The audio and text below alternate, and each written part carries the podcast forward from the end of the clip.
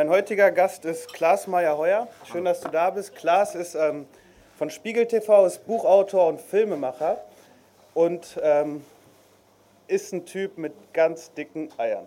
Mal salopp formuliert. So. Willkommen, willkommen im Ruhrgebiet. Ähm,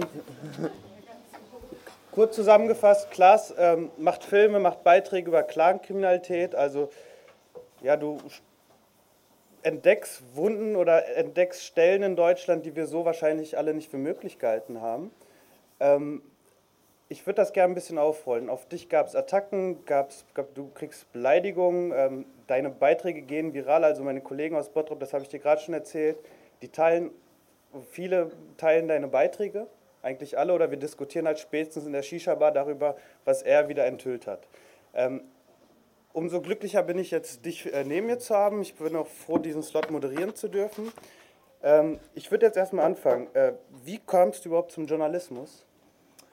Oh, das ist eigentlich hier im Ruhrgebiet ganz einfach zu erzählen. Ich war äh, früher extremer Fußballfan. Also ich habe irgendwie, glaube ich, mit fünf Jahren angefangen, Fußball zu spielen und war ein glühender Fan von Hannover 96. Bin ich immer noch. Also ich, mein Herz schlägt für Fußball. Ich, auch immer, wenn ich in Essen bin, dann ähm, muss ich immer so ein bisschen die historischen Städte von Essen mir so angucken. Also hier Friesenstube, wo Helmut Rahnemer an der Theke gesessen hat. Frohnhausener Straße bin ich eigentlich. Eigentlich gehe ich da öfters mal ein Bier trinken oder ich fahre zur Helene in die Helenestraße, weil da Otto, irgendwie Otto, Otto Rehagel früher, ja, früher gespielt hat über TuS Helene und so. Also ich bin extremer Fußballfan wollte immer Fußballreporter werden, weil ich habe so gedacht, ich mache meine Leidenschaft zum Beruf. Das hat irgendwie nicht geklappt. Also ich habe dann irgendwie bin in den Journalismus eingestiegen, habe für den Kölner Stadtanzeiger gearbeitet. Als ich angefangen habe Journalismus zu machen, war nicht in der Sportredaktion, sondern ganz allgemein in der Lokalredaktion in Köln beim Stadtanzeiger. Und dann ging das so los. Also dann habe ich gemerkt, wie schön Journalismus so ist in Köln, ne? so in Ihrefeld. Jedenfalls, ähm, ich bin dann so allgemein in Journalismus reingekommen, nicht in Sportjournalismus und dann habe ich eine Ausbildung an der RTL Journalistenschule gemacht und über RTL bin ich relativ schnell zu Spiegel TV gekommen und bei Spiegel TV habe ich dann erstmal alles gemacht und irgendwann habe ich mich so ein bisschen spezialisiert auf äh, Rockerkriminalität. Also damit kenne ich mich relativ gut aus. Bin auch viel im Ruhrgebiet hier gewesen mit Rockern also, und mache halt Clankriminalität. Rocker ungefähr seit elf Jahren und Clankriminalität ungefähr seit zehn Jahren. Genau. Ich frage mal direkt zu Beginn, gibt es da einen Zusammenhang zwischen Rockerkriminalität und Clankriminalität oder wie kann ich mir das vorstellen? Sind das zwei komplett unterschiedliche Bereiche, in die du dich da einleben musstest, einarbeiten musstest? Oder nachdem du die Rocker verstanden hast, wusstest du auch, wie die Clans funktionieren?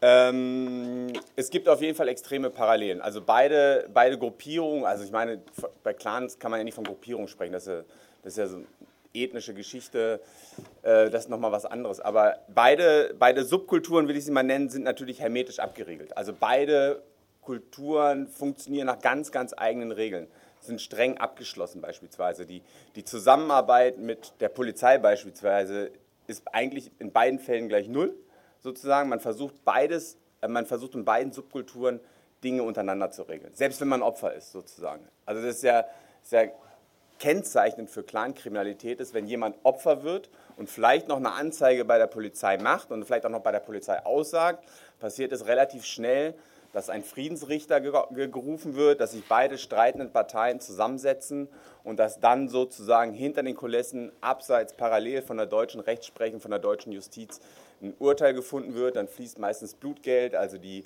Opferfamilie bekommt Geld von der Täterfamilie und dann wird stillschweigen, es herrscht wieder Frieden und ähm, vor den deutschen Gerichten werden dann keine Aussagen mehr gemacht. Das, dann, das gibt dann wirklich skurrile, wirklich skurrile Szenen, wenn dann, wenn dann wirklich Opfer, die gefoltert wurden, vor Gericht sich an nichts mehr erinnern möchten. Also dass dann wirklich gesagt wird, ich weiß von gar nichts mehr, ich kann mich an den Tag gar nicht erinnern. Und meistens verlaufen dann diese Gerichtsprozesse dann im, im Nirgendwo, im Nirvana. Also die werden dann meistens freigesprochen, die Täter. Äh, wie, also du sagst jetzt gerade Blutgeld. Wenn ich jetzt ein Klarmitglied wäre, ein anderes Klarmitglied umbringe, wie viel müsste mein unser Familienoberhaupt zahlen? Weißt du das?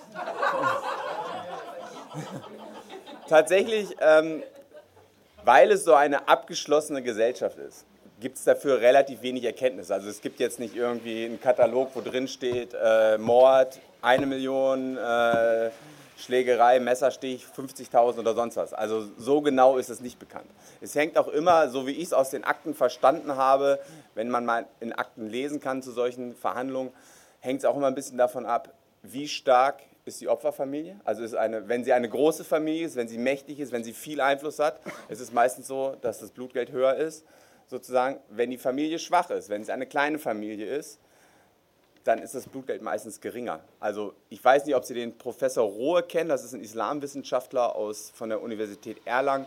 Der hat mal einen sehr schönen Satz gesagt. Er hat gesagt, in dieser Struktur, in dieser Rechtsprechung zählt nicht mehr sozusagen die Stärke des Rechts, sondern es zählt eigentlich das Recht des Stärkeren. Es geht letztendlich darum, wer ist der Stärkere, wer ist die stärkere Familie und dementsprechend fallen dann auch solche Verhandlungen meistens aus. Ähm, wenn wir uns das jetzt mal wie so ein Netz vorstellen, ähm, wo sind denn die Schwerpunkte? In welchen Städten organisieren sich besonders häufig äh, also das, das, kann man in, in, also in den Medien, mittlerweile wird ja sehr viel über Clankriminalität berichtet, kann man es eigentlich immer sehr schön nachlesen. Also es gibt in Deutschland eigentlich drei Schwerpunkte. Das ist einmal das Ruhrgebiet, Essen, ganz klar, Altenessen. Ich meine, wer sich in Altenessen auskennt von Ihnen, wird mal, und wer mit offenen Augen da durchläuft, wird schon merken. Ähm, dass da irgendwie ein bisschen, dass die Zusammensetzung der, äh, der Menschen eine gewisse andere ist als vielleicht in anderen Stadtteilen. Auch hier in der Kreuzeskirche, wenn man mit offenen Augen da mal so lang geht und guckt, wem gehören die Shisha-Bars, da wenn man mal so guckt, wer ist der Inhaber, dann sieht man schon relativ gut, dass auch da diese, diese Familien sehr präsent sind. Also Essen ist ein Schwerpunkt, natürlich Berlin, Neukölln ist ein Schwerpunkt und äh, Nieder Niedersachsen ist ein Schwerpunkt. Und wenn man, wenn man jetzt auch so, ich beobachte ja relativ viel, ähm, das, die Familien äh, sind mittlerweile relativ stark präsent, auch in kleineren Städten. Also das weiß man meistens gar nicht, aber in solchen Städten wie Celle bei Hannover oder Stade bei Hamburg oder Lüneburg oder überall gibt es, gibt es die Familien und meistens gibt es dann auch ähm, öfters mal Probleme, die es vielleicht vorher nicht gab. Also in so einer Stadt wie Peine beispielsweise. Peine ist eine kleine Stadt zwischen Hannover und Braunschweig. Ähm, ich glaube, da kommt Sigmar Gabriel ursprünglich her. Ähm, also da in der Nähe zumindest. so, ähm, nee, Hubertus Heil kommt aus Peine, nicht äh, Gabriel kommt aus Goslar. Hubertus Heil kommt aus Peine. Ähm, da war es beispielsweise mal so, da ist ein Clanmitglied von der Polizei verhaftet worden und daraufhin haben die die Polizei gestürmt. Also richtig, sie sind massiv, wollten sozusagen die Polizeiwache stürmen. Und das, ja, solche Sachen passieren. Ähm, jetzt gerade im Vergleich, wo brennt es mehr, in, in Berlin oder in Essen? Ja, wie will man das festmachen, wie will man das messen? Ne? Also ich glaube schon, wenn man sich die spektakulären Straftaten anguckt, beispielsweise Raubüberfälle, Einbrüche in Banken, Morde, würde ich sagen, ist es in Berlin noch schlimmer oder virulenter oder da passiert tatsächlich noch mehr. Also die Strukturen sind da, glaube ich, noch verfestigter und es liegt vielleicht auch ein bisschen an der, an der, an, am ähm, Verfolgungsdruck der, der Behörden Berlin hat sich jahrelang nicht dadurch hervorgetan, besonders intensiv gegen die Clans zu ermitteln, besonders intensiv ähm, da den, äh, den Ermittlungsdruck hochzuhalten. Vielleicht konnte sich deswegen da so ein bisschen stärker entwickeln. Ich weiß nicht, vielleicht ist es auch die, die Anzahl. Ich kenn, man weiß immer nicht genau, wie viele Menschen dieser, dieser Familien leben jetzt tatsächlich da, weil sie sind so weit verzweigt. Oft haben sie auch andere Namen. Also ich sage jetzt mal so Namen wie beispielsweise Familie Alzein. Ich weiß nicht, ob Sie da mal von dieser Familie gehört haben. Die ist auch in Berlin, äh, hier auch in Essen relativ präsent. Da gibt es ganz viele Alias-Namen. Die heißen teilweise Ackmann, heißen so und so. Das liegt manchmal daran, dass sie ursprünglich, ja, diese Familien kommen ursprünglich aus der Südosttürkei, aus der Region Mardin. Viele tragen auch im Kenz äh, fahren im Kennzeichen immer so eine 47. Daran erkennt man sie mal relativ gut, weil das ist das Autokennzeichen der Türkei. Region 47 ist Mardin. Das sieht man dann häufig auch hier mal so in Essen oder in Berlin. Und ähm, äh, worauf wollte ich hinaus? Ähm, sag nochmal die Frage. Jetzt, äh, die habe ich jetzt auch schon vergessen, die ich nächstes vorbereitet habe. Genau, die verschiedenen Namen, genau. Jedenfalls, da gibt es ganz viele Namen und die sind, kommen ja ursprünglich aus Südosttürkei und teilweise, wenn sie lange in der Türkei gewohnt haben, in der Zeit so um 1920 wurden teilweise, hat das Osmanische Reich oder beziehungsweise die junge Türkei wollte die dann osmanisieren oder so, dann hat man denen türkische Namen gegeben. Deswegen haben teilweise diese Familien türkische Namen, haben weiterhin ihre arabischen Namen. Deswegen ähm, haben die ganz viele Alias-Namen. Es gibt Leute, die haben sechs, sieben Alias-Namen. So, und das ist dann auch mal ganz schwierig für die, für die Justizbehörden. Dann sozusagen, dann fragt man einen Namen an und sagt, kenne ich nicht, weiß ich nicht, haben wir nicht. Ich, so, ich weiß hundertprozentig, der hat das gemacht, der hat das gemacht, der hat das gemacht. Ja, aber ich finde ihn nicht im System sozusagen. Und dann muss man erstmal den Alias-Namen wissen. Und diese Schwierigkeiten, die ich als Journalist habe, haben Staatsanwälte, haben Polizisten auch. Und deswegen ist es relativ schwierig, genau zu wissen, wie viele Familien sind es, wie groß sind sie und so. Das, dieses Problem hatte beispielsweise jetzt auch ähm, die Polizei in NRW. Die haben ja jetzt das erste Mal so eine klaren Definition aufgestellt, haben mal versucht zu registrieren, wie viele Leute gehören dazu, wie viele Straftaten haben sie begangen. Das ist relativ neu. Es gibt jetzt auch eine Definition für Clankriminalität. Das war auch jahrelang umstritten. Was ist Clankriminalität? Kann man das irgendwie greifen und so? Und ähm, jetzt hat man es aber gemacht sozusagen. Kannst du mir die Definition einmal erläutern? Weil ich finde das spannend. Jetzt hier, hier im Umkreis in NRW finden ja immer wieder Razzien statt. Und ich weiß halt aus der Stammshisha bar im Bottrop, wo ich bin, das ist ein türkeistämmiger Typ, der absolut nichts äh, mit, mit klaren Kriminalität am Hut hat. Äh, aber trotzdem gab es im Rahmen dieser Razzien auch eine bei ihm. Also ist, sind, sind das Kollateralschäden oder wie kann ich mir das vorstellen? Da müsste man jetzt die Ermittlungsbehörden fragen, warum sie gerade auf die Shisha-Bar eines Kumpels gekommen sind. Die haben mir nicht geantwortet.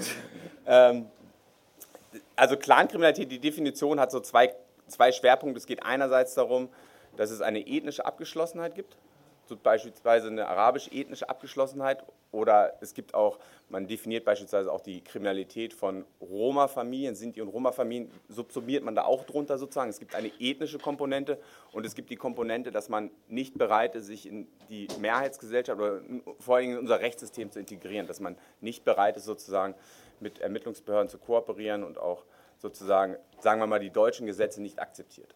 Ähm, du hattest ja gerade erwähnt gehabt, dass die alle ganz unterschiedliche Nachnamen haben.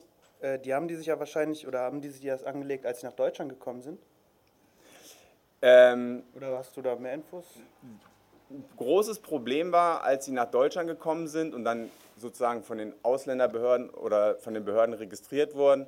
Sie, die meisten haben ja einen Asylantrag gestellt. Dann wurden, kamen sie natürlich mit dem arabischen Namen. Viele von denen, muss man auch wissen, sind Analphabeten gewesen. Sie kommen aus, meistens ja dann aus Beirut, gehörten da zu einer, sind da auch nie wirklich akzeptiert worden vom libanesischen Staat, hatten keine libanesischen Pässe, sozusagen sind, nie, sind sie sozusagen auch nie im Libanon angekommen.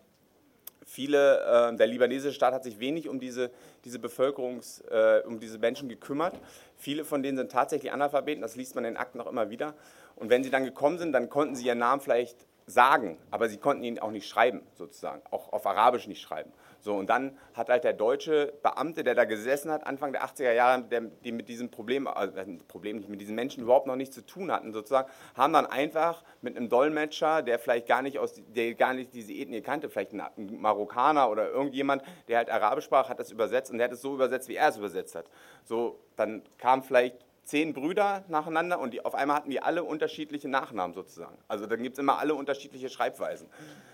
Und also man kann nicht sagen, dass die irgendwie vorsätzlich, äh, als sie kommen sind, vorsätzlich sich falsche Namen gegeben haben, um heute diese Strukturen aufzubauen, die vorhanden sind.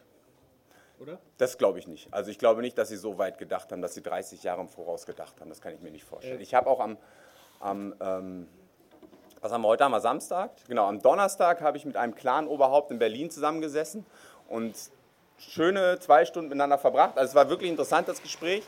Und der hat mir mal so erzählt, und das war auch wirklich glaubwürdig, ich habe nicht das Gefühl gehabt, dass er mich belogen hat äh, in diesem Gespräch, wie diese nach Deutschland gekommen sind. Dass sie natürlich sind, also man muss dazu, man muss wissen, diese Familien kommen ursprünglich aus der Türkei, sind dann irgendwann Anfang des 20., Mitte des 20. Jahrhunderts mal in den Libanon gegangen sind da sozusagen bis Anfang der 80er Jahre geblieben und dann während des libanesischen Bürgerkrieges sind, sie dann, sind dann viele nach Deutschland gekommen. Über die DDR meistens eingereist, sind über, über den Flughafen Schönefeld eingereist, dann nach West-Berlin gekommen und viele sind dann in West-Berlin geblieben oder weiter nach Niedersachsen oder ins Ruhrgebiet gekommen. Und ähm, viele von denen haben wirklich gedacht, sie bleiben zwei Monate. Wenn die, Bomben, wenn die Bomben nicht mehr fallen in Beirut oder so, dann gehen sie wieder zurück sozusagen. Und ähm, sie sind dann aber geblieben. Genau. Durften die nicht arbeiten oder wie ist denn überhaupt, also wie haben die überhaupt sich den Markt so ergeben? Die, die, wie hat sich das aufgebaut? Also das verstehe ich ähm, als Bottropper immer noch. Also man muss dazu wissen, diese Familien haben äh, meistens kein, äh, haben nicht den Asylstatus bekommen, sie wurden nicht anerkannt als Asyl, äh, als, als Asylanten, sondern haben meistens den Duldungsstatus bekommen. Duldungsstatus bedeutet, dass sie beispielsweise keine Arbeitserlaubnis bekommen haben, dass sie ähm, teilweise West-Berlin nicht verlassen durften. Die mussten sozusagen immer in der Stadt bleiben, hatten keine Arbeitserlaubnis. Das war, das sagen auch viele, viele, viele Experten beispielsweise bei der Polizei heute, da hat der Staat wirklich einen riesen Fehler gemacht, sozusagen diesen Menschen nicht die Möglichkeit zu geben, sich zu integrieren, sich zu sagen, arbeiten, äh, sozusagen Jobs anzunehmen, Ausbildung anzunehmen. Man hat auch wenig Wert darauf gelegt, dass die Kinder in die Schule gehen und so. Das ist damals nicht passiert. Heute ist das komplett anders. Also ich würde sagen, heute haben diese Menschen diese Möglichkeit. Viele von denen haben mittlerweile deutsche Pässe. Viele sagen ja auch, man darf nicht mehr von arabischen Großfamilien sprechen, man muss von deutschen Großfamilien sprechen, weil sie sozusagen deutsche Pässe haben. Was sagst du? Ähm, wir, wir nennen sie immer arabische Großfamilien, weil sie bezeichnen sich auch selber als Araber, sozusagen, oder als Araber, die aus Kurdistan kommen. Immer, jeder bezeichnet sich da auch anders. Ähm, sie sprechen alle untereinander Arabisch, sozusagen. Deswegen sagen wir immer arabische Großfamilien. Aber natürlich sind sie eigentlich Deutsche. Also es ist auch ein deutsches Problem. Also man wird diese Menschen auch nicht los, weil man glaubt, wir können sie jetzt alle abschieben oder so. Nein, sie, sie werden hier bleiben und die Gesellschaft muss sich mit dieser Problematik, vor allem mit dieser kriminellen Problematik, muss sich auseinandersetzen und, und Wege finden. Was sie, was sie tatsächlich nicht geschafft haben, ist, obwohl sie jetzt mittlerweile natürlich zur Schule gehen und obwohl sie mittlerweile die Möglichkeit haben zu arbeiten, sind die Bildungskarrieren von diesen Leuten meistens eine wirkliche Katastrophe. Also wenn man so guckt, ganz viele schaffen den Schulabschluss nicht, ganz viele schaffen die Ausbildung nicht. Wenn sie mal einen Ausbildungsplatz haben, ganz oft brechen sie ihn ab und so. Da habe ich keinen Ansatz dafür, warum das so ist. Ne? Aber sie kommen, muss man dazu sagen, wirklich aus einer sehr, sehr bildungsfernen Schicht aus dem Libanon und haben es bisher noch nicht geschafft, sozusagen diesen Wert von Bildung so flächendeckend äh, zu ergreifen. Es gibt natürlich immer positive Ausnahmen. Also es, oder es gibt natürlich positive Biografien auch in diesen Familien. Man kann natürlich nicht sagen, alle sind bildungsfern und alle, es gibt ja auch hier in Essen Leute, die es tatsächlich dann auch bis in den Stadtrat geschafft haben und so. Aber wenn ich so gucke, wenn ich mir so die, ich habe auch manchmal so einen Überblick über gesamt, äh, nicht über alle Familien, aber ich habe zum Beispiel eine Familie sehr beleuchtet und so. Da hatten zwei Menschen, also Mutter und Vater, sind irgendwann 80er, Anfang der 80er Jahre nach Deutschland gekommen mit 16 Kindern und mittlerweile haben die 100 Nachkommen. Also zwei Menschen haben innerhalb von zwei Generationen 100 Nachkommen. So. Und wenn man sich da, wenn man sich da diese Bildungsbiografien anguckt, ist es wirklich, denkt man so, pff, da ist nicht viel gekommen sozusagen. Ähm, aber irgendwie müssen ja trotzdem später Geld verdienen, auch wenn es mit der Schule nicht so gut ähm, geklappt hat. Wie kann ich mir das vorstellen? Sagen die, ja, geh mal zu Onkel Hassan, der vertickt eh gerade Drogen oder wie arbeiten die denn? Womit verdienen die Geld? Ähm, wie das bei allen ist, weiß ich natürlich nicht, aber auf die Familie, also mit den Familien, mit denen ich mich beschäftige, ist natürlich Kriminalität ein ganz großes Problem. Es gibt Familien, das sind klassisch Einbrecherfamilien. Da ist fast jeder männliche Jugendliche ist ein Einbrecher. Also ist wirklich so. Also man kann fast jeder männliche Nachkomme ist schon mal als Tatverdächtiger aufgefallen. Nicht alle sind verurteilt, das muss ich dazu sagen. Ne? Oft, ist mal, oft fehlten die Beweise dafür, aber ganz viele haben tatsächlich richtig kriminell was auf dem Kerbholz. Und speziell in Essen, hast du da irgendwelche besonderen Erkenntnisse, wie die sich finanzieren? Mit dem Ruhrgebiet habe ich mich noch nicht so beschäftigt. Also das Ruhrgebiet kenne ich jetzt noch nicht so gut. Wir wollen auch mal jetzt unsere Ermittlungen auch mal ins Ruhrgebiet forcieren, aber unsere Kontakte, die ich habe und ein Kollege von mir, die sind schon in Berlin stärker. Also wir kennen schon relativ gut Polizisten, wir kennen Staatsanwälte, wir kennen natürlich auch Leute aus den Clans. Deswegen konzentrieren wir uns auch mal ein bisschen auf Berlin. Ähm, das Ruhrgebiet kenne ich noch nicht so genau, aber ich glaube, dass es ähnlich ist. Also ich glaube schon, dass auch hier sich viele Familienmitglieder durch Kriminalität finanzieren. Ähm, eine ganz spannende Sache. Ich glaube, die war 2012 oder 2013. Du hast äh, einen Spiegel-TV-Beitrag gemacht gehabt. Du warst beim Amtsgericht äh, Tiergarten in Berlin. Genau. Hattest über die Abu Chaka-Familie berichtet. Sagt euch der Name was oder soll ich kurz ausführen? Okay. Ähm, Bushido kennen aber hier alle, oder? Das ist Bushidos Ex- Geschäftspartner, den er früher als Bruder bezeichnet hat, äh, an, an, dem er meiner Meinung nach, glaube ich, wahrscheinlich Schutzgeld immer die Hälfte abgedrückt hat. Ist auch eine große Familie mit damals sehr viel Einfluss in Berlin. Und du hast einen Beitrag darüber gemacht. Kannst du uns erzählen, was da passiert ist? Ja, also ähm, es war 2012. Ähm, kurzer Hintergrund, die Familie Abu Chaka ist keine Familie, die ursprünglich aus der Südosttürkei kommt. Das sind keine kurdischen Araber, wie man so schön sagt, sondern sind palästinensischen Ursprungs. Diese Familie ist im Vergleich zu anderen Familien relativ klein, aber relativ mächtig, weil sie sehr viel Geld gemacht haben durch Bushido. Und einer dieser einer dieser ähm, Vertreter der Familie, Arafat, vielleicht bekannt, der Name Arafat Abu Chaka, ähm, war angeklagt, weil er seinen Bruder ähm, genötigt, ja, er soll seinen Bruder aufgefordert haben, einem Konkurrenten afghanischen Ursprungs, seinem Konkurrenten eine Pistole an den Kopf zu halten und ihn einzuschüchtern sozusagen. Und das war halt ein Verfahren am Amtsgericht. Wir, hatten die, äh, wir kannten die Familie Abu Chaka schon relativ gut, wir hatten auch schon Beiträge über sie gemacht und ähm, dadurch sind wir sind dann auch zum Amtsgericht gegangen und wollten dort halt filmen, wollten uns sozusagen einen Überblick verschaffen von diesem Prozess und das ist dann halt ausgeartet. Also die Familie hat uns halt attackiert, sind, haben in die Kamera gegriffen, haben uns massiv, ja, nicht, ja, schon bedroht und so, haben sozusagen ihre körperliche Präsenz genutzt, um sozusagen unsere Berichterstattung zu unterbinden. Das Ganze gipfelte darin, dass einer dieser Familienmitglieder auf Toilette gegangen ist, einen, einen Mülleimer genommen hat, ihn voll Wasser gemacht hat und uns sozusagen mit Wasser beschüttet hat. Das hört sich jetzt lustig an, es war auch relativ lustig. Was, was, was, was, nicht so, was, jetzt, was jetzt nicht so gut war, war, da standen, ich glaube, sieben oder acht Justizwachtmeister daneben und haben nicht eingegriffen. Also es war sozusagen ein Bild für diese, Just, also sagen wir mal die staatliche Ohnmacht. Der Staat in Form dieser Justizwachtmeister hat es nicht geschafft, sozusagen dieses Kriminelle oder diese, sagen wir mal, diese Attacke zu unterbinden. Also das war schon so, da hat man schon relativ deutlich gesehen, wie der Staat vor diesen Menschen zurückzog. Allein durch ihre körperliche Präsenz, durch ihre Aggressivität haben sie es halt geschafft, sozusagen die Kontrolle zu übernehmen im Amtsgericht. Und das war halt ein Bild, das war wirklich peinlich für die Berliner Justiz. Und es gab aber, kurz letzter Satz dazu, es, gibt, es gab eine Konsequenz aus dieser Geschichte. Wenn man heute ins Amtsgericht Tiergarten geht, sind alle Mülleimer angeschraubt. das ist wirklich so. Also man hat danach sozusagen die Konsequenz gezogen, wir schrauben jetzt alle Mülleimer an, damit das nicht wieder passieren kann. Ähm, jetzt mal eine ganz persönliche Frage. Wenn so etwas passiert, wenn du die Ummacht des Staates direkt vor Augen hast und ähm, auch einen Mülleimer noch zu sehen bekommst, äh, der auf dich gerichtet wird, von Typen, die echt gefährlich aussehen. Was geht denn dir vor? Also ja, in, so, in solchen Situationen hat man Angst. Also ist klar. Also wäre ja, das wäre ja unglaublich, wenn ich sage, nö, das interessiert mich nicht und alles Quatsch und so. Ich, nein, da hat man schon Angst und man guckt auch, dass man immer guckt, wie, wie komme ich jetzt schnell aus dieser Situation raus. Ne? Wie weit ist es sozusagen wie weit müsste ich laufen, damit ich wieder sicher bin sozusagen. Da guckt man schon relativ genau darauf, wenn man in so eine Situation reingeht. Das mache ich auch, wenn man mal, wenn man so Rocker konfrontiert mit, un, mit unangenehmen Fragen, ne, dann guckt man schon, wo steht unser Auto und ne, wie, wie weit ist es bis zum Auto und so.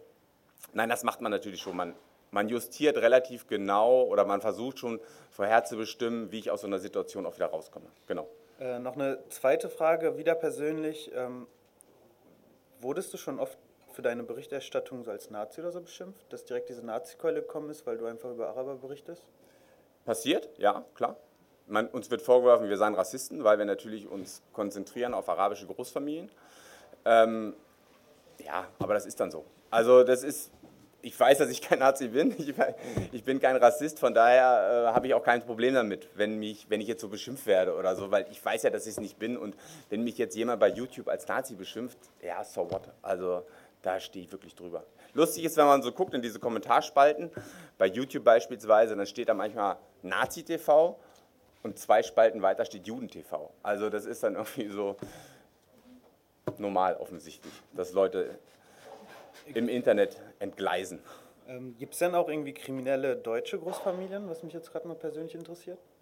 Kriminelle deutsche Großfamilien. Oder wird man die, also Schlecker?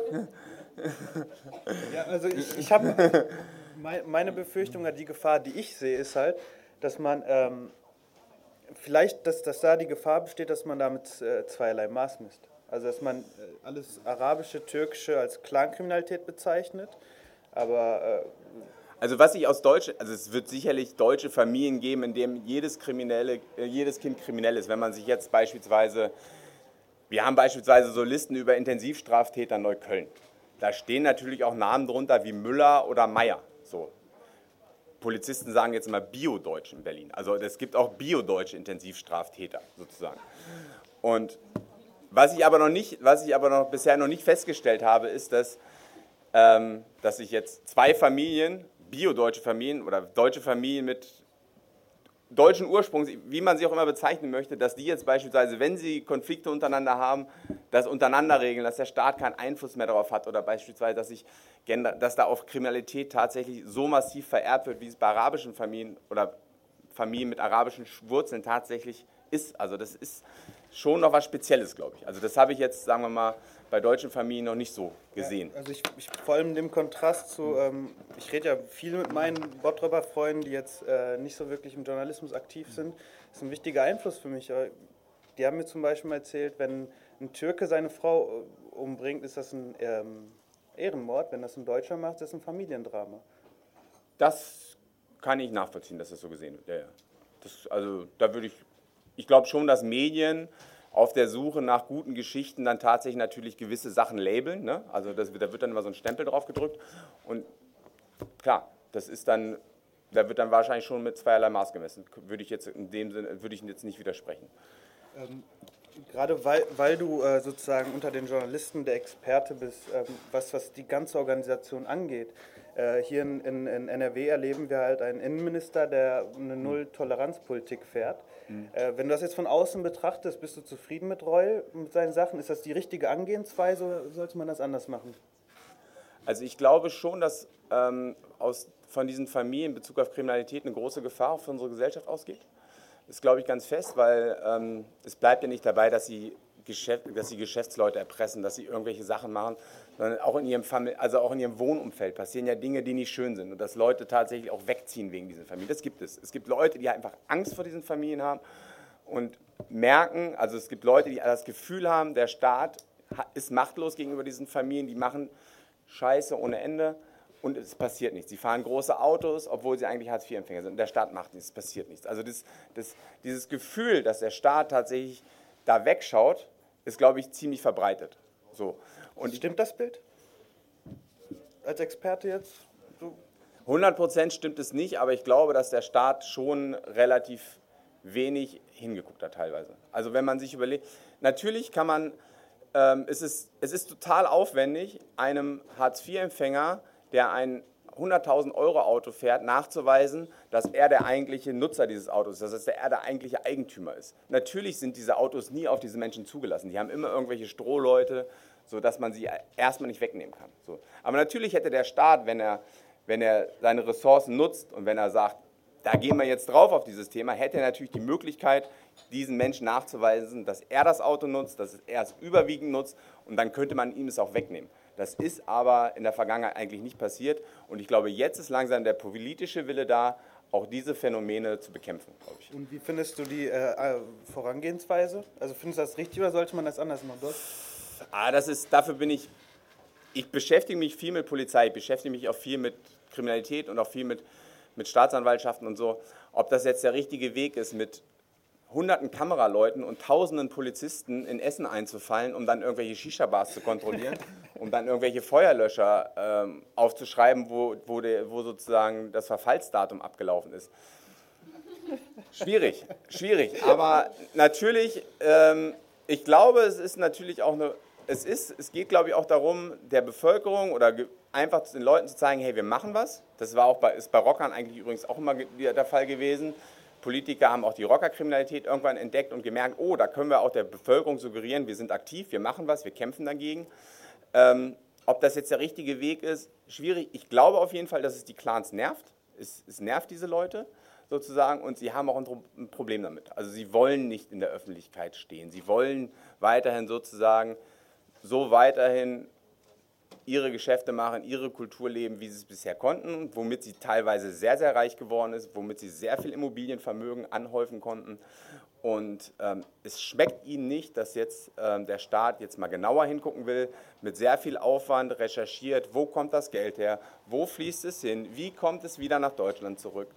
Das schmeckt ihnen auf keinen Fall, dass da jetzt sozusagen dieser Wille da ist. Ein kleines Beispiel aus Berlin. Ich war letztes Jahr bei einer Durchsuchung dabei, da hat die Polizei das erste Mal in einem größeren Umfang 77 Immobilien beschlagnahmt.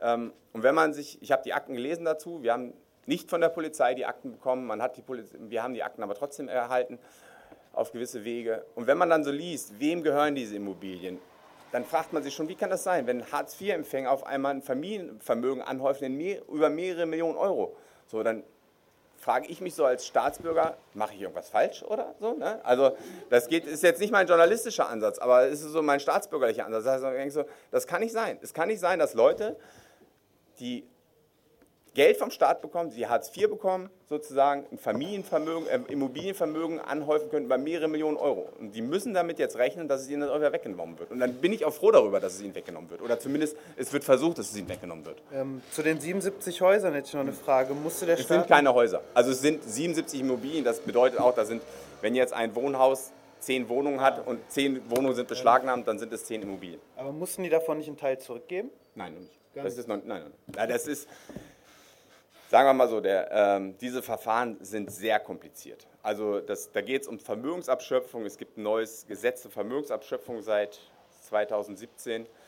Diese Recherchen sind wirklich kompliziert, weil man, nach, man genau gucken muss, wo, wer hat diese Immobilie gekauft. Oft sind es Leute aus dem Libanon. Das sind irgendwelche, irgendwelche Geschäftsmänner im Libanon. Jetzt muss der deutsche Staat nachweisen, dass diese Leute im Libanon eigentlich nicht das Finanzvermögen haben, um in Berlin Häuser für 300, 400.000 Euro zu kaufen.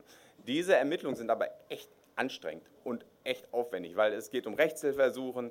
Der deutsche Staat muss über das Auswärtige Amt an das Auswärtige Amt im Libanon, dann äh, an, die, an die Staatsanwaltschaft im Libanon Rechtshilfeersuchen stellen damit dann geprüft wird, damit diese Leute im Libanon vernommen werden. Das läuft alles noch sozusagen und es ist noch nicht klar, wie es ausgehen wird. Also es kann auch sein, dass dann tatsächlich wieder ein Großteil an ähm, die Familienstrukturen zurückgegeben werden müssen.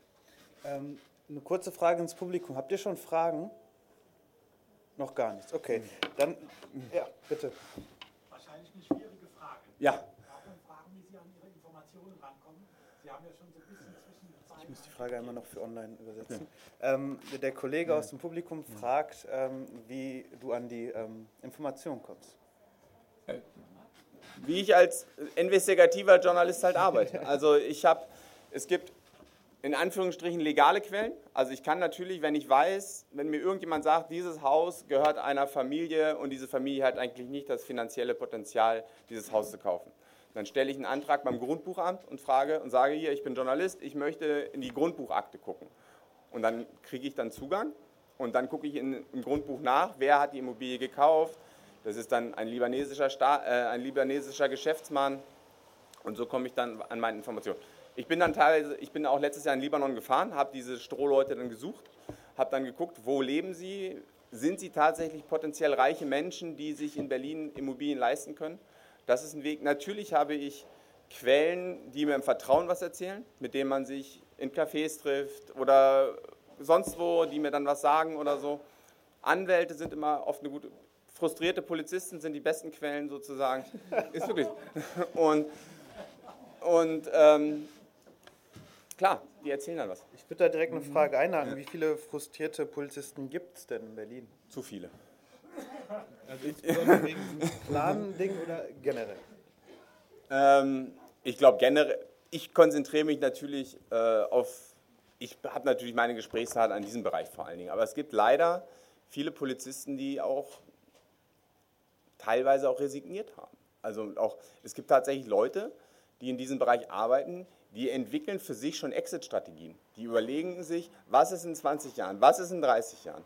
Was ist, wenn mein Name, also die sind täglich mit diesen Leuten konfrontiert, werden sich diese Leute meinen Namen merken, werden vielleicht meine Kinder auch irgendwann mal Probleme mit diesen Leuten haben, sozusagen. Die haben schon so, die, die entwickeln für sich Horrorszenarien. Ist wirklich kein Spaß. So, die entwickeln Horrorszenarien und überlegen sich schon Exit-Strategien, dass sie vielleicht irgendwann mal aus Berlin wegziehen müssen, weil eventuell diese Kriminellen ihren Namen nicht vergessen haben werden, sozusagen.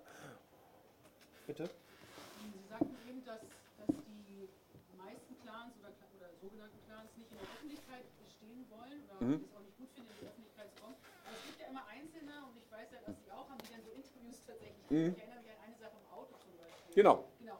Äh, der Patron. Genau. Gelten die dann als Nestbeschmutzer oder werden die, aus, also werden die von der Struktur ausgewählt, sozusagen so eine Art Pressesprecherfunktion zu haben oder kriegen die Ärger danach? Also ich, frag, ich war wirklich überrascht, dass das läuft so, so on-camera mit, mit Namen ausgeschlagen.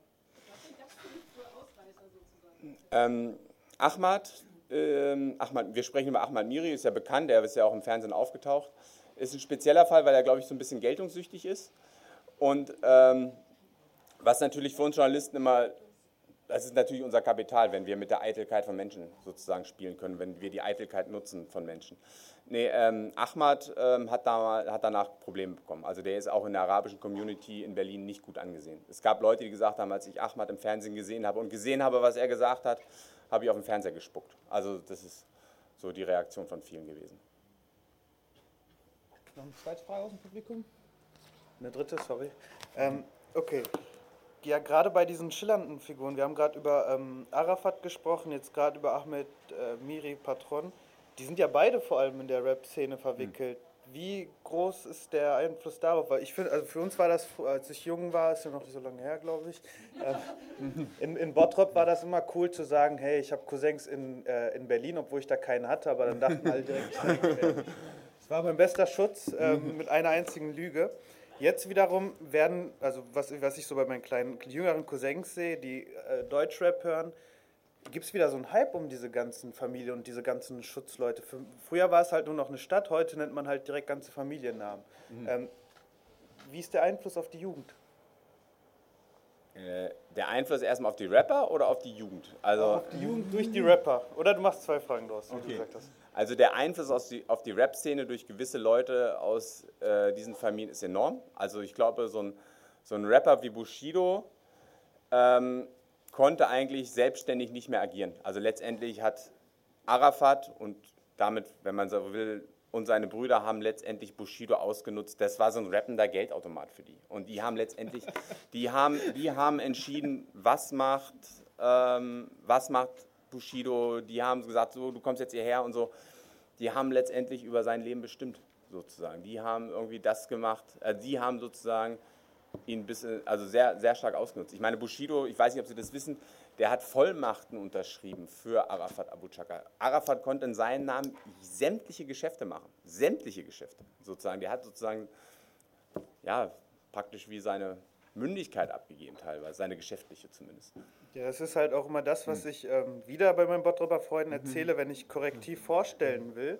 Ich sage dann halt immer, ja, unser Chefredakteur war damals beim Stern ähm, genau. Arafat und die Mafia rausgebracht. Und dann sagen alle, wow, okay, das ist cool. Mhm. Ja, das kommt auf jeden Fall besser an. Ähm, jetzt mal eine, eine, ganz andere Frage. Wenn du morgen Innenminister wärst und Horst ähm, äh, abschieben würdest, vielleicht? Horst? Äh, Seehofer. Ja. was, was wäre deine erste Anweisung?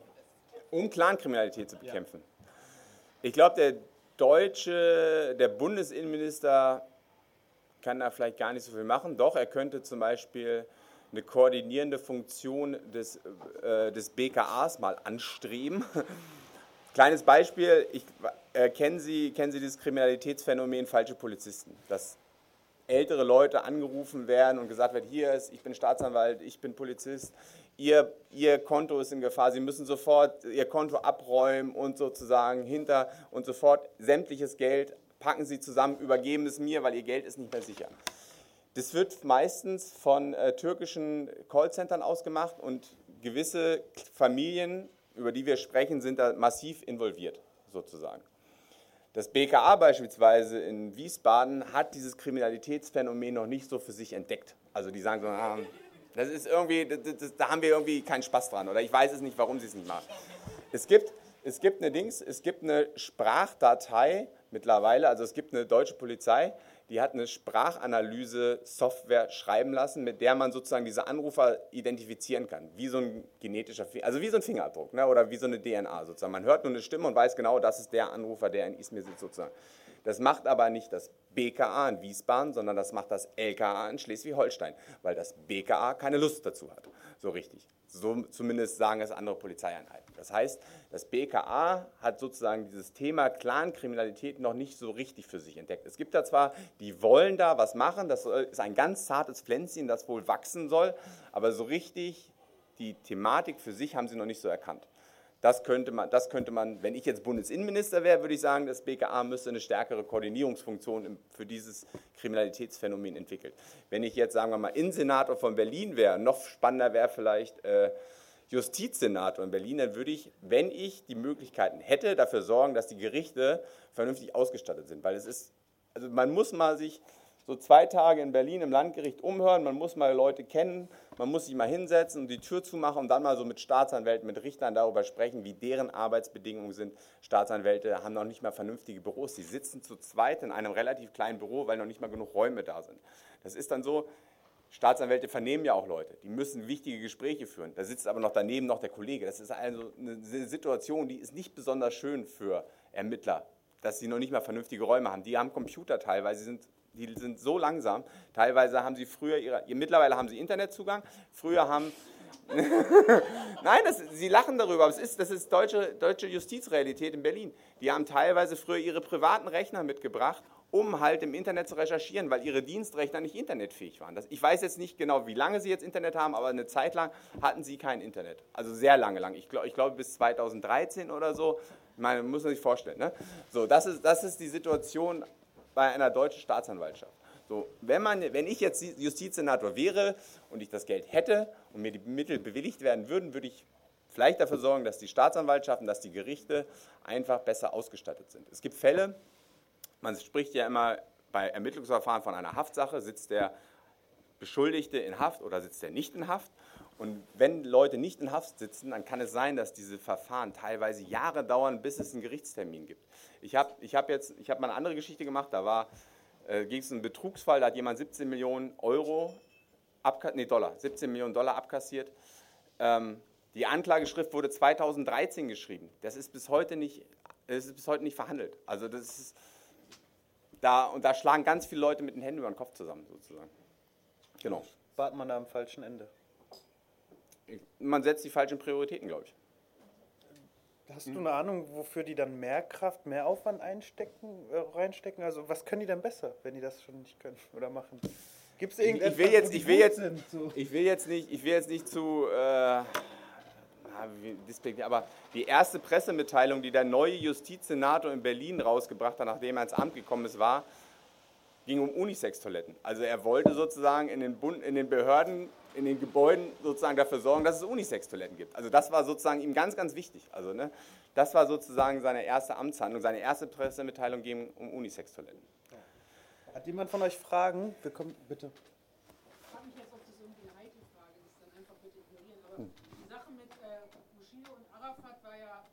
vielerlei Hinsicht sozusagen ein Einschnitt, glaube ich, hm. für eine breite Öffentlichkeit, weil jemand, den man irgendwie doch prominent kannte, in diesem Kontext sehr offen dann auch gesprochen hat, weil er, so ging es auf jeden Fall aus dem Sterninterview für mich hervor, mhm. nicht anders mehr konnte. Also er musste sozusagen den Schutz der Öffentlichkeit irgendwie versuchen zu suchen, er und seine Familie. Mhm. Ähm, ist dieser Drops jetzt gelutscht oder ist der sozusagen weiterhin sein ganzes Leben lang mit allen Familienmitgliedern vom Tode bedroht oder hat sozusagen war das so ein gewisser Schuss vor den Bug, weil das diese Öffentlichkeit für, für diese Familie, Großfamilie auch nicht gut ist. Kann man dazu spekulieren? Ich weiß es nicht. Also man kann auf jeden Fall sagen, ähm, die Situation zwischen Arafat und Bushido ist einfach eskaliert. Araf, also Bushido musste sich letztendlich entscheiden zwischen Arafat und, dessen, und seiner Frau. Also seine Frau hat tatsächlich, wir haben den Begriff schon benutzt, seine Frau hat tatsächlich die Eier in der Familie, also Bushidos Frau sozusagen. Und Bushido war so hin und her gerissen zwischen Arafat und seiner Frau und letztendlich musste er sich entscheiden. Und dann hat er sich von Arafat getrennt. Nein, die Familie von Bushido ähm, ist weiterhin extrem gefährdet natürlich, weil er so viel weiß, weil er natürlich die ganzen, äh, viele geschäftliche Hintergründe kennt und man geht davon aus, also wir gehen davon aus, wenn Bushido wirklich auspacken würde, dass große Teile der Familie dann wahrscheinlich in den Knast müssten sozusagen. Und interessanterweise, als Bushido sich von Arafat getrennt hat, hatte er einen neuen besten Freund und das war Ashraf Remo. Und Ashraf Remo, muss man dazu wissen, es gehört zur Remo-Familie, über die wir auch groß und viel berichtet haben. Die Familie ist eigentlich noch viel größer, viel mächtiger als die Familie Abu Chaka und da hat sich sozusagen Bushido sozusagen neue, neue Freunde sozusagen gesucht und das, das war letztendlich sein Schutz erstmal als er sich von Arafat getrennt hat, hat er letztlich meiner Meinung nach erstmal den Schutz der Familie Remo begeben. Mittlerweile wird er massiv von der Polizei beschützt. Also ich weiß nicht, ob Sie das wissen, aber Bushido hat momentan Personenschutz um sich herum, ganz viel, ganz massiv. Der kann eigentlich keinen Schritt machen, ohne von der deutschen Polizei beschützt zu werden. Ähm, und ich glaube auch, dass Bushido nie wieder einen Fuß irgendwie in der Rap-Szene machen wird. Also weil er gilt natürlich jetzt, weil er ja schon ein bisschen so mit der Polizei kooperiert hat, natürlich als Verräter, als 31er, sagt man in der Szene, als. Also man muss dazu wissen, Paragraph 31, wenn es um Betäubungsmittelkriminalität geht, ist immer, sind immer die Verräter sozusagen. Wenn einer einen 31er zieht, dann quatscht er halt mit der Polizei sozusagen. Genau, für viele ist Bushido jetzt ein 31er und damit letztendlich in der Rap-Szene unten durch, glaube ich. Ähm, wir haben leider nicht so viel Zeit, vielleicht nach der Veranstaltung. Ähm, könnt ihr nochmal persönlich reden, wenn das okay ist für dich. Ähm, eine letzte Frage, ein bisschen Eigenwerbung. Gibt es irgendwie bald ein neues Buch, einen neuen Beitrag, den wir uns alle unbedingt ansehen sollen oder durchlesen sollen? Irgendwas, wofür du Werbung machst? Wir sind, äh, wir recherchieren weiter. Es, ähm, es, stehen spannende Prozesse an, beziehungsweise werden abgeschlossen irgendwann. Ich weiß, ähm, Familie Remo soll mal einen säumigen Schuldner totgeschlagen haben. Da haben wir berichtet letztes Jahr drüber. Der Prozess soll jetzt irgendwann abgeschlossen sein. Wir bleiben irgendwie dran an der Geschichte. Genau. Ein Buch sind wir, wollen wir auch. Wir hatten auch schon, wir haben auch schon zusammengesessen mit Verlagsleuten, wollten ein Buch schreiben. Das Problem ist Zeit. Zeit ist wirklich ähm, schwierig. Ähm, Medien sind unter Druck. Auch mein Medienhaus ist jetzt nicht ein Haus, nicht mehr ein Haus, äh, was sagen kann, ach hier, nimm dir ein Jahr frei und mach nur, schreib nur ein Buch oder so. Deswegen, ja, schwierige Geschichte, ist auch ein Stachel im Fleisch, weil man eigentlich, wenn nicht jetzt, wann dann? Weil jetzt ist eigentlich die Zeit, in der man mal so ein Buch über das, was wir wissen, tatsächlich schreiben muss sozusagen. Dann bedanke ich mich recht herzlich. Ich bitte um Applaus.